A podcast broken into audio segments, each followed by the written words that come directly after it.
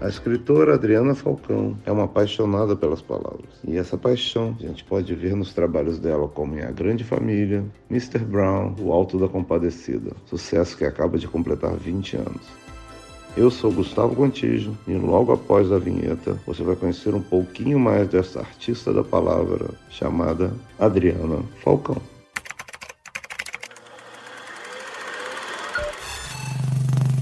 Diálogos Virtuais. Estamos começando a semana maravilhosamente bem com a nossa musa, a nossa diva, musa inspiradora hum. de todos os roteiros no Brasil e mundo, Adriana Falcão. Que bom estar tá aqui com o Gustavo, que eu me sinto tão à vontade com ele, que é uma pessoa que eu amo tanto. Eu também, e eu me sinto tão à vontade, então só pode ser bom. Quando a pequena Adrianinha Falcão descobriu que ela queria ser escritora, como é que foi isso? Isso não aconteceu. Hum. Tudo na minha vida, Gustavo, hum. foi acontecendo. Eu nasci no Rio, Mas com 11 anos eu fui, meu pai foi transferido para Recife e eu morei em Recife dos 11 aos 30. Aos 16 anos, quando eu tinha que escolher vestibular, eu sabia que não era exatas e que não era saúde. Eu sabia que eu adorava ler e escrever, mas uma menina, final dos anos 70, em Recife, sonhar ser escritora era impossível. Era que nem pretender ser uma bailarina russa. Uhum. Era impossível. Eu nunca ia ser uma bailarina russa. Não ia rolar. Sei. E aí aconteceu o que aconteceu aconteceu com muito artista, que assim, eu fui fazer arquitetura. Odiava, eu era péssima aluna. As, aulas de cálculo, eu só tirava dois. Tem um livro do Jorge Cortado que chama Um Astronauta no Chipre, que quer dizer mais ou menos isso, assim, muito difícil alguém que mora no Chipre ser astronauta. Sim, verdade. Naquela época, alguém que morava em Recife querer ser escritora para o futuro, porque tinha os escritores. Recife tem nomes importantíssimos. Um dos, dos poetas que eu mais amo, Carlos Pena Filho, Sim. É, é, de Recife. Sim. Mas eu. Era difícil, falava, assim, né? eu achava que não. Tanto é que isso só veio acontecer quando eu voltei para o Rio nos anos 90. Mas aí eu terminei a arquitetura e disse: eu não, eu não quero fazer arquitetura. E aí eu conheci o João Falcão, Sim. com quem eu fui casada durante muitos anos, na faculdade de arquitetura. E o João começou a fazer teatro. E eu comecei a produzir as peças do João. Aí eu fazia iluminação, fazia sonoplastia. Tudo era uma coisa que não dava grana, né? Sim. Teatro também em Recife, né? Também não era fácil. Uhum. E aí eu entrei para publicidade. Fui fazer um estágio numa agência que me arranjaram, assim, assim, ah, você é criativa, você podia fazer um estágio em publicidade. E aí eu fui fazer, e aí nesse estágio de publicidade, era escrever anúncio, escrever comercial de televisão, roteirinhos de 30 segundos, de um minuto. Uhum. E eu disse, gente, é que nem a pessoa ser paga para comer brigadeiro. É. É, eu vou escrever, ainda vão me pagar? Sério? Eu acho que foi muito legal ter começado por publicidade, porque eu acho que tem duas coisas, Gustavo. Uma de comunicação, comunicação uhum. mesmo, assim, como passar a sua ideia, de que maneira deixar claro o que você precisa deixar claro. Isso é uma coisa que eu ganhei com a publicidade e outra coisa é um poder de síntese que a publicidade exige da gente, porque o comercial é de 30 segundos, Sim. porque o anúncio é de tantas linhas e acho que até hoje tem essa marca. Sim. no meu trabalho. Você sempre é muito clara, sem protelar, né? Você é muito clara com pouquíssimas palavras. A gente está aqui batendo papo aqui, vai ser hiper divertido. A Adriana está incrivelmente parou a vida dela toda. Para que vocês lembrem de algumas entidades é. que estão precisando de ajuda. A gente tem duas aqui. Sim, isso é importantíssimo. E a gente tem duas é. entidades aqui que é o gabinete de crise do alemão. Se você imaginar o tamanho da comunidade do alemão, você deve ter que imaginar o tamanho da ajuda que eles estão precisando nesse momento. Seria muito legal se vocês estivessem aí e depois, assim, sabe, pensassem, poxa, esse papo com a Adriana me, me elevou tanto, me inspirou tanto, ela é muito mais inteligente, mais sensível que eu pensava. É. É melhor não vincular a participar da colaboração à minha inteligência, porque isso pode prejudicar o apurado. Acho muito difícil, eu continuo repetindo, mas tudo bem.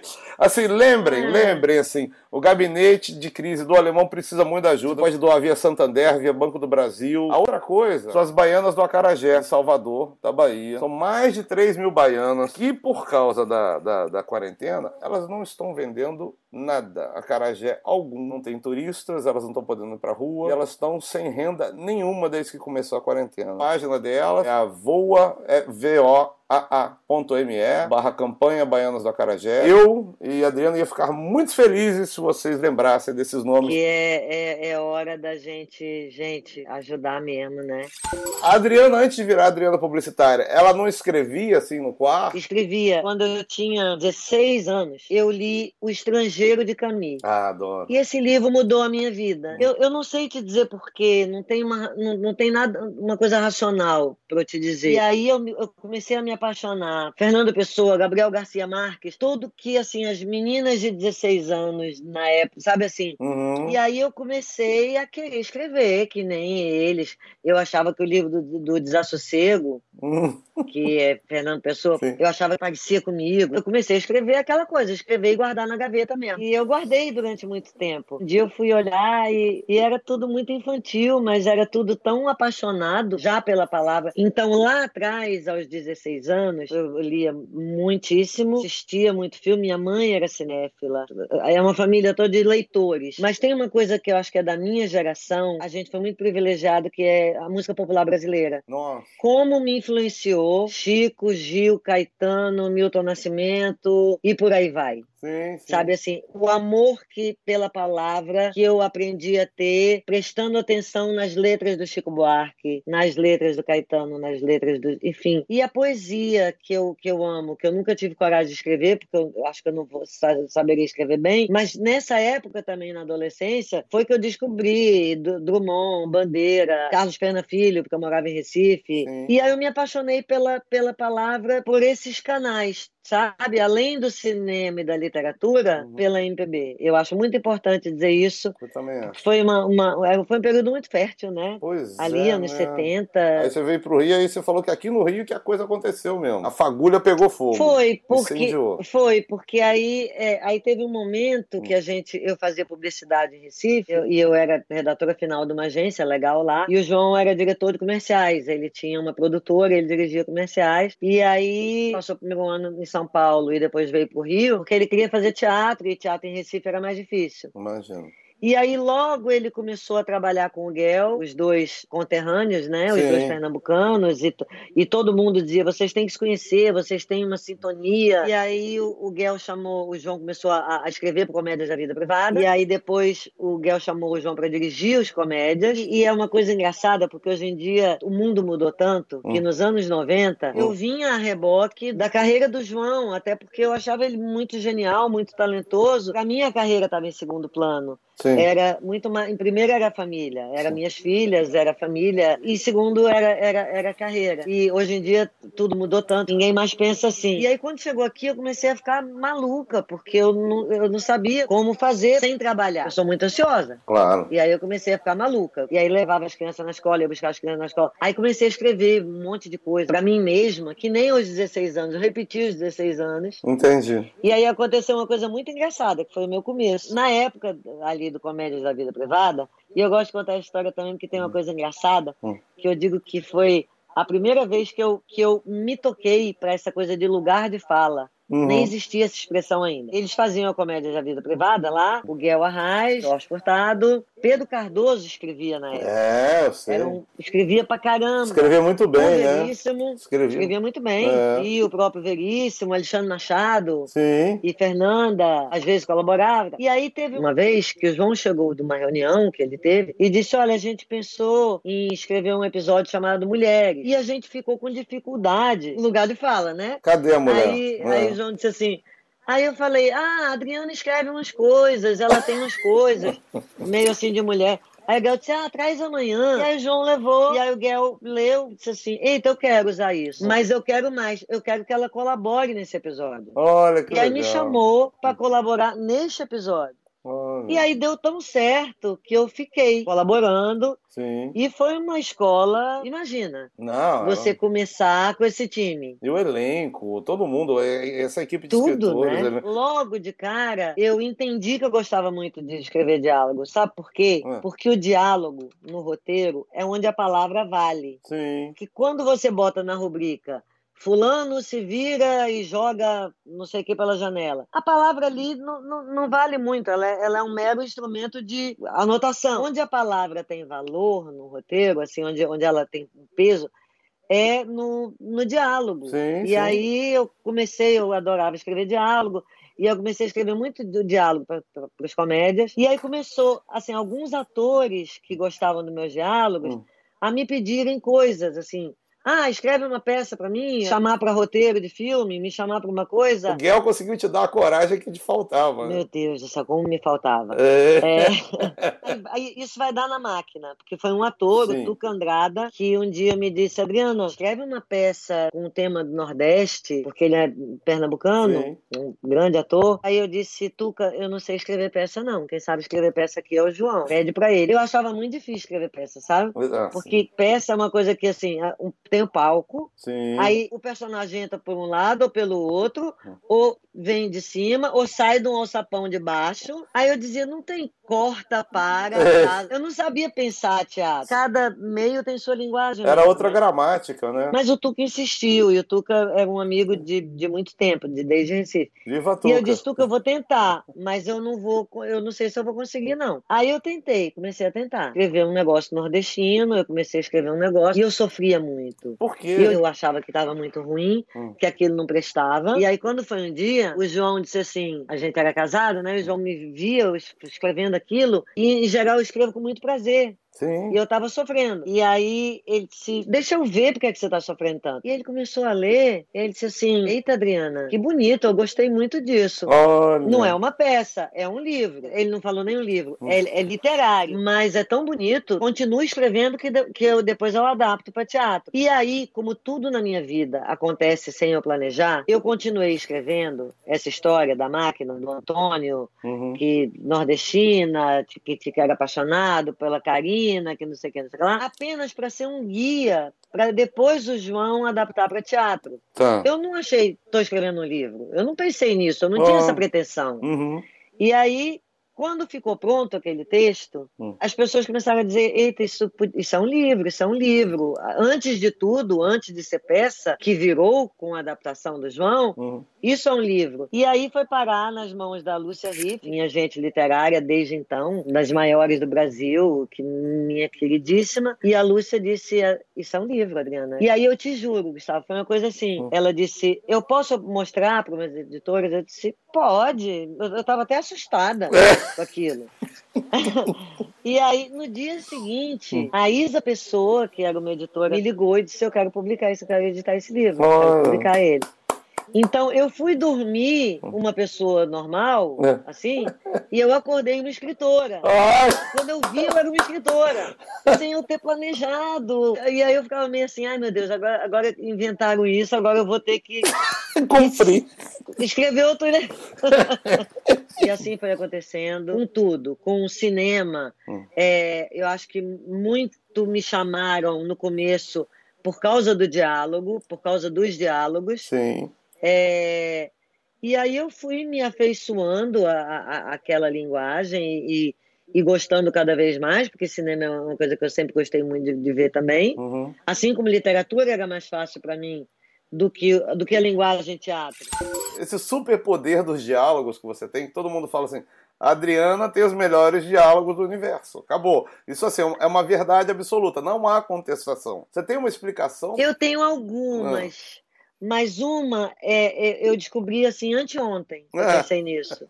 Então, a primeira vez que eu vou dizer isso, pode ser que nem Oba! faça sentido, tá? Opa, Tá bom. Porque assim, eu tenho algumas teorias que eu vou desenvolvendo na minha cabeça, né? De vez em quando eu faço umas oficinas de diálogo. E aí eu pensei anteontem uma coisa que eu disse, eita, eu nunca falei isso na minha oficina. Isso é tão importante para quem deseja escrever um diálogo, que é o seguinte, eu não sei se todo mundo que está assistindo a gente sabe como é que funciona. No audiovisual, primeiro a gente faz uma escaleta, que é a estrutura daquele filme ou daquele episódio, Uhum. o arco da temporada, enfim. Primeiro tem a parte estrutural, depois é que vem os diálogos. A escaleta está pronta, é cena 1.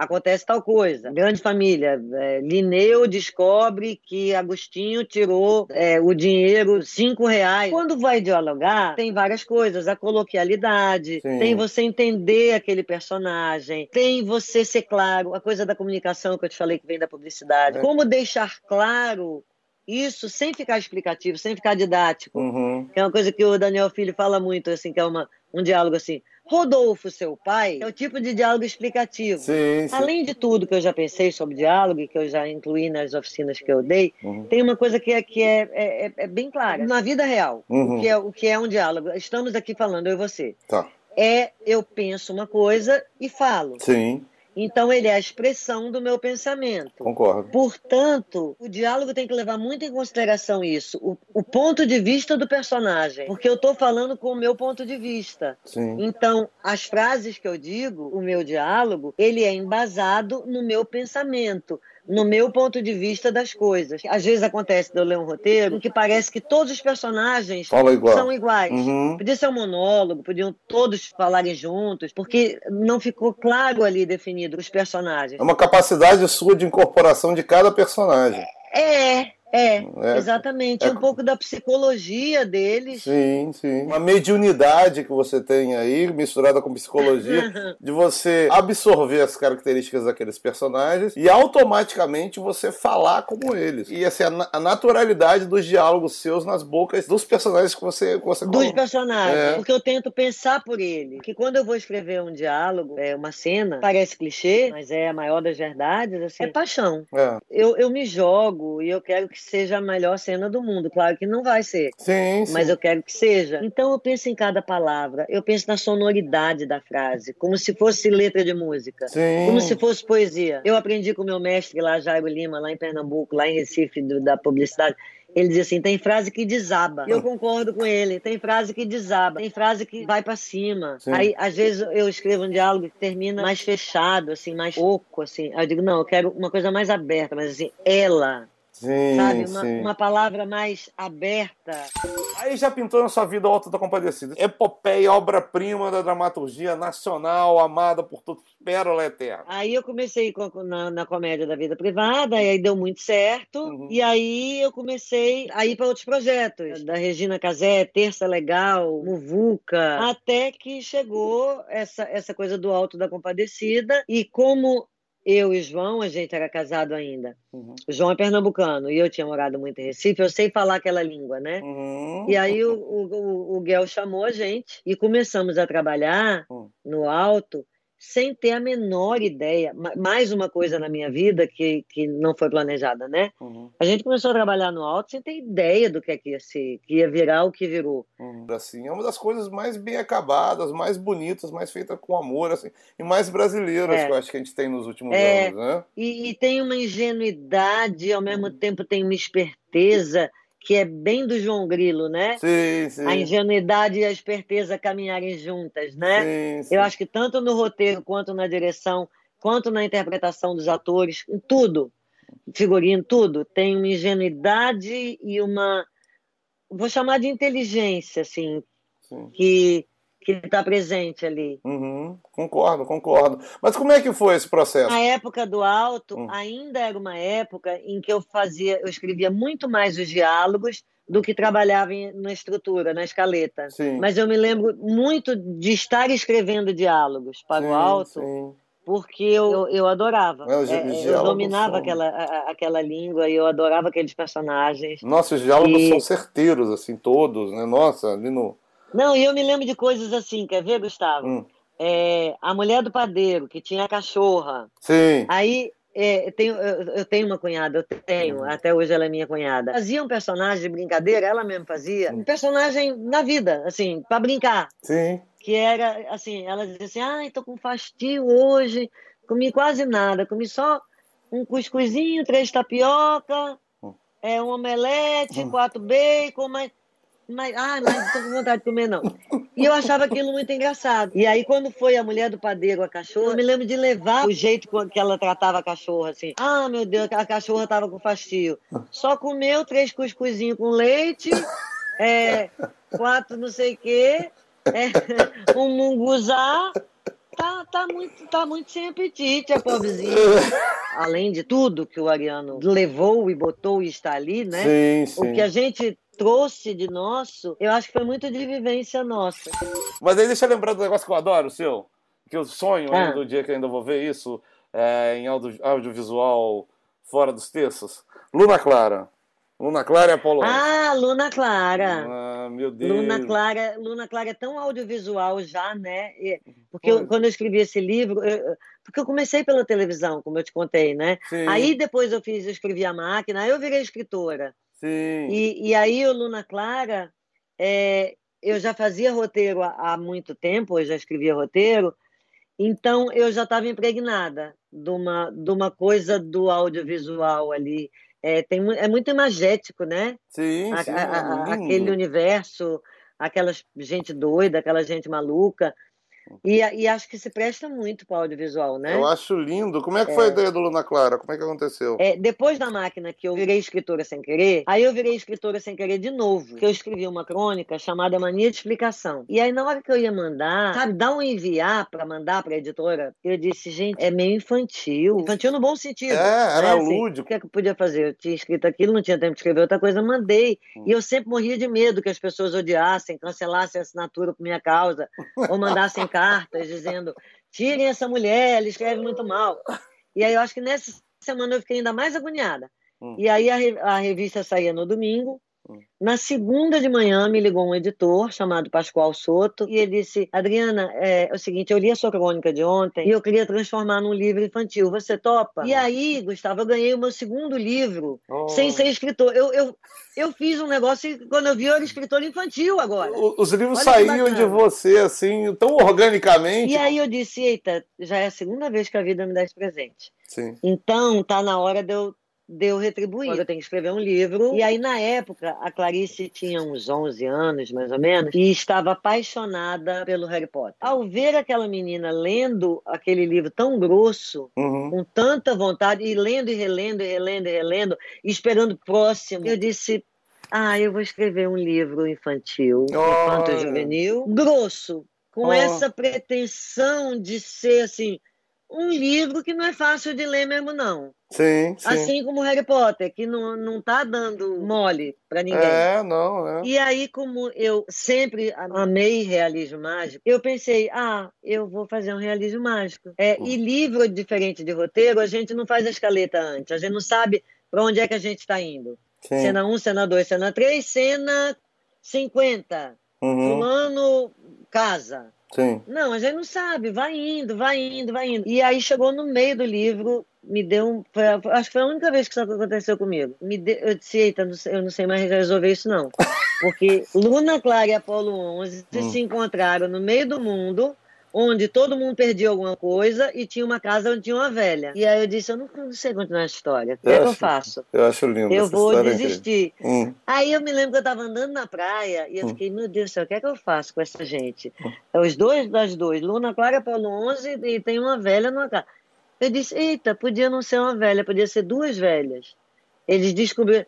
Aí eu disse, eita, podia ser muitas velhas. Uhum. E aí eu disse, eita, elas podiam ser as coincidências do destino. Olha. E aí o mundo se abriu. E foi assim, essa história do Luna Clara. Foi o primeiro livro que eu escrevi com a intenção de ser um livro. Grande Família, como foi escrever a Grande Família? E eu já sei que você acha que a dona da Nenê tem muito de você. Então me conta essa história aí, como é que é isso? Tá na época, hum. era uma época que ainda eh, não tinha esse feminismo novo da, dessa garotada mais jovem, não. Uhum. É, foi, Gustavo, foram 14 anos de Grande Família Caramba. no ar. É, dos 14 anos eu escrevi 12. Nossa Eu saí dois anos para tocar um projeto Louco por Elas. Hum. Que era com o Du Moscov. Sim, eu lembro muito. E, lembro. e aí depois eu voltei para Grande Família no último ano. Tá. É, eu, eu acho que do, de todos os, os, roteiristas que passaram pela Grande Família, eu acho que eu fui a que ficou mais tempo, se não me engano. É, e era uma delícia, né? Assim, é, é, é que vida boa que eu tinha. É. Era, era muito bom escrever para aqueles personagens. Hum. E a dona Nenê tinha uma coisa que é igualzinha a mim. É, essa, essa capacidade, uma coisa muito de mãe, né? Hum. De achar que controla o mundo e que o pensamento dela é que controla, né? Sim. As coisas. E que se ela não pensar que fulano tem que se dar bem na prova, fulano, se ela não, não rezar e não acender uma vela, não que tudo depende da vela dela, da reza dela, do pensamento dela, Sim. dela, Sim. né? E a dona Nenê era o personagem que tinha essa característica e que é muito minha essa, essa característica, assim, eu tô o tempo todo e eu sou muito ligada na, na família e eu, eu quero ver todo mundo bem é. e, e, eu sou muito apaixonada pela minha família.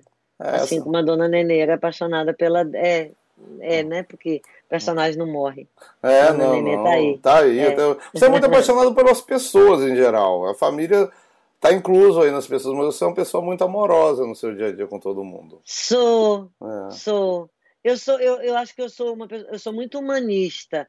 Eu sou tão humanista que eu acho lindo a natureza e a mãe terra, e acho que mais do que nunca a gente tem que pensar na natureza depois dessa pandemia, a gente tem que se voltar para isso. Mas era uma coisa que eu contava, que eu ia andar na praia uhum. para ah, ter contato com a natureza, e eu ia pensando na história da, do meu livro, ou na história da grande família, ou na história do que quer que fosse. Aí quando chegava uma hora, eu dizia assim, eita, uhum. eu nem parei para olhar o mar ainda. eu tô na praia e eu tô só aqui pensando em. Hum. E aí eu hum. cheguei a uma conclusão para mim mesma hum. que eu sou muito humanista no sentido que sim. tem para mim essa palavra. Sim, sim. Né? Eu adoro mar, eu adoro verde, eu adoro floresta, eu adoro cachoeira, mas eu adoro gente. Eu acho muito gente é muito muito interessante, né? Eu adoro se eu fosse você um e dois. Eu acho que os dois foram trabalhos assim o melhor do cinema comercial é ali. Tem outros similares, mas assim, não existe melhor cinema comercial do que aquele que a gente viu ali. Assim, é o que eu queria que todos Sim. os filmes no Brasil ou no exterior fossem. É um filme que se diverte, te passa a, a certas lições, você sai feliz, você sai transformado. Se eu, eu fosse você, foi, foi um convite do Daniel Filho. Mais uma vez eu tenho que agradecer a vida por ter me dado esse presente de, de aprender muito com Daniel Filho. Se eu fosse você um, quando eu, eu entrei nesse roteiro, ele já tinha passado por muita gente. Hum. Carlos Gregório, hum. tem, é, é, é ele é de tanta gente. Uhum. E aí o Daniel já estava para filmar e aí é uma coisa que era muito comum nessa época, assim. Uhum. Eita, chama a Adriana para dar uma pincelada nos diálogos, para dar uma azeitada ali. É muito lindo quando você trabalha com pessoas que você sempre foi fã, né? Puxa vida, Tony Ramos, Glória Pires, assim. Nossa, era o Dream Team, é... né? O Dream Team na direção, no roteiro e no, né? no, elenco. Era... Meu Deus. E foi mais uma coisa que a vida me deu. Vê só, eu, eu não planejei isso. Eu não fui atrás do Daniel Filho. Por favor, deixa eu fazer. Isso aconteceu. Mas Veja que milagre. Esse é o outro poder, é o poder de atração. Você tem o poder do diálogo, o poder de atração. Ah. As pessoas se sentem atraídas por Adriana Falcão, entendeu? Ah, é que imagina. Olha só. Mr. Brown, então, também adoro. Foi um convite do Jorge, que é outro grande mestre que eu, que eu tive e tenho na vida, né? Uhum. E, e quando ele me chamou, e já, eu já me apaixonei pela ideia na mesma hora. Eu acho aquele o primeiro episódio da primeira temporada do Mr. Brown, hum. eu acho absolutamente genial. Eu também acho um primor. também acho um de madrugada e e os vizinhos acham que são ladrões. Eu acho, que, eu acho tão bom aquilo, acho aquilo tão bom. Eu também acho um primor, é... acho primor. Dica para bloqueio criativo, tem? Não, tem dia que é bom, tem dia que é ruim. Tem dia que você tá bem, tem dia que você rende mais, tem dia que não adianta, você vai dormir frustrado. Eu, eu assim, eu não insisto muito. Quando eu vejo que, sabe assim, que, que não tá rolando, eu paro. Quando eu andava na rua, eu ia andar na praia, eu ia dar um mergulho, ia fazer alguma coisa Agora é tomar um banho, é, é, é ver alguma coisa, ler alguma coisa. É... A gente trabalha com uma coisa que está muito ligada ao nosso emocional. Então, se você não está bem, é muito difícil. Sim. E a coisa da paixão, né? Sim. Que, que só serve com paixão. Só serve com e paixão. E aí tem dias que você não, não, não tá conseguindo, não pode se doar tanto. É, tá faltando energia dentro de você, né? Para você conseguir é, transferir. Às vezes tem isso. Você conseguir transferir para o texto. Bate bola, cara. Um lugar para escrever. Meu escritóriozinho. Olha, lindo. Vou que dar... tem tudo que eu, que eu gosto, assim. As fotos das meninas, das filhas, das netas, de mim quando eu era mais jovem. Dia ou noite? Noite. Sozinho ou na sala de redação? Depende, é muito bom trabalhar na sala de redação quando a gente está criando uma escaleta, quando está fazendo escaleta. Hum. Na hora de dialogar, tem que ser sozinha. Sim. Então as duas coisas têm a sua graça, cada uma no seu momento. Serializado ou episódico? Aquele aquela, aquela história que vai durar 15 episódios ou aquela história que resolve um só? Olha só, eu tenho, eu tenho mais experiência, mais tempo de de escrever e de assistir o episódico. É, então, o serializado, para mim, é muito atraente. De, de, eu tenho muito que aprender ainda. Sei. É, mas é, eu, eu gosto muito do episódio. Livro, teatro, TV ou cinema? Eita, é livro. Ah, olha só, hein? Maravilha. Tudo parte da, da minha paixão pelas palavras e que eu devo a muitos autores, a Paulo Mendes Campos, a Machado de Assis e a tantos outros, mas eu devo também muito a Chico Buarque e a, a, a MPB e a poeta. Eu tenho uma paixão pela palavra. Que tá maravilha, que lindo. Drama ou comédia? Drama. Eu gostando de drama. Hum. Não sei, eu acho que é uma coisa do, de fase, né? Sim. Não fase drama. Sim, sim, que é. bom. Beatles ou Rolling Stones? Beatles. Olha aí. Eu sou completamente louca pelos Beatles. Cazuza ou Renato Russo? É, isso é difícil, hein? Difícil, eu dancei tanto Cazuza e dancei tanto Renato Russo nos anos 80. É... Que saudade. Nossa Senhora. Mas, mas eu acho que Cazuza mas por uma, uma coisa muito pessoal mesmo. Sim. Vamos lá, Hitchcock, Truffaut, Felino ou Bunhal? Hitchcock. Olha, Hitchcock Tá sendo um favorito aqui, né? Mas a gente qual era o mestre mesmo? Nunca vi. É, o mestre, né? Não tem como. Spielberg, Coppola, Scorsese ou George Lucas? Spielberg, eu tenho uma paixão pelo Spielberg. Eu também, também. também, ah. Wes Anderson ou Paul Thomas Anderson? A minha paixão por Magnolia. Olha eu aí. sou apaixonada por esse filme Magnolia. Porque tem uma trilha muito boa. É, não é? Aí, minha irmã. É. Ah, exatamente, que, que aí eu ainda tinha CD naquela época. Eu não parava de ouvir aquela também trilha não, da irmã. É. David Lynch ou Tim Burton? Eita, Tim Burton. Um filme. Acho que a felicidade não se compra, né? Ah, como, como a grande parte das pessoas, é. Felicidade não se compra é, é um filme muito lindo para a família inteira. E eu amo Coringa. Olha que maravilha. Eu sou o Coringa. Uma série. A série, acho que Breaking Bad, né? Também eu, eu vou nos clássicos, é. porque os clássicos eles eles abrem, eles são a pedra filosofal de um monte de coisa que vem depois, né? Hum. E eu acho que Breaking Bad trouxe uma coisa de narrativa para todo mundo que eu, eu fico com, com, com Breaking Bad. É um livro. O Estrangeiro de Caminho, né? É... Que mudou a minha vida aos 16 anos. Nossa Senhora, graças a Deus. Deus abençoe o Alberto Caminho. E um disco?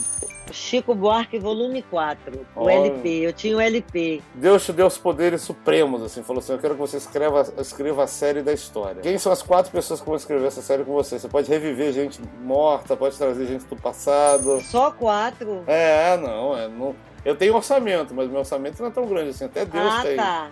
Não, tem. porque de cara eu quero minhas três filhas. Olha Isso aí. tá parecendo brincar de mímica, é. que você escolhe a, a sua equipe, né? É. Eu quero fulano, fulano. De cara eu quero criar minhas três filhas, porque a gente tem um humor muito parecido e elas são muito boas. Gente, Jorge Furtado, oh. Bel Arraes, João Falcão, oh. Cláudia Gilvan, é, Bernardo, Guilherme, Marcelo, Cláudio Lisboa. Gente, Mauro Wilson, Márcio. É tanta gente. Meu Deus do céu. Não tem não como dá, dizer quatro. Até Deus não tem essa grana toda. Nem Deus tem essa grana toda. Não, não. Deus não tem essa grana toda, é, né? Mas só se a gente pedir é. pra Globo, meu. É. essa, aqui, essa aqui eu sempre dou crédito pro Lázaro, que é ele que sugeriu. Se você pudesse escrever a frase final para essa aventura pandêmica que estamos vivendo, qual seria? E eu acordei.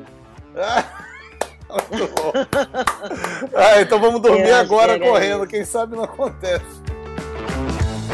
Que conversa deliciosa, Guto. Ah, você. Amei. Tudo mérito seu. Eu só tô aqui falando, assim, julgando para você falar. Muitíssimo obrigado, muito obrigado, muito obrigado. Muito obrigada a você, Guto. Muito hum. obrigada, muito obrigada a vocês, minha gente, todo mundo que, que tá aí. E vamos ajudar e vamos ser forte, que isso aí vai passar e a gente vai a gente vai ser feliz. Se Deus quiser, aí a gente vai falar assim, e eu acordei. Né? É. é. Espero que vocês tenham gostado do nosso episódio do podcast Diálogos Virtuais de hoje. Você pode escutar pelo G-Show ou também pelas principais plataformas de podcast. É só procurar por Diálogos Virtuais. E no G-Show, além do nosso programa em áudio, você pode assistir os melhores momentos em vídeo dos nossos bate-papos. Tá tatudngshow.com.br podcast. E para ajudar quem está sofrendo com os impactos da pandemia, do novo coronavírus, acesse paraquemdoar.com.br. Lá você se conecta com quem está trabalhando para combater e prevenir os impactos dessa doença na vida dos brasileiros. Saúde e até a próxima.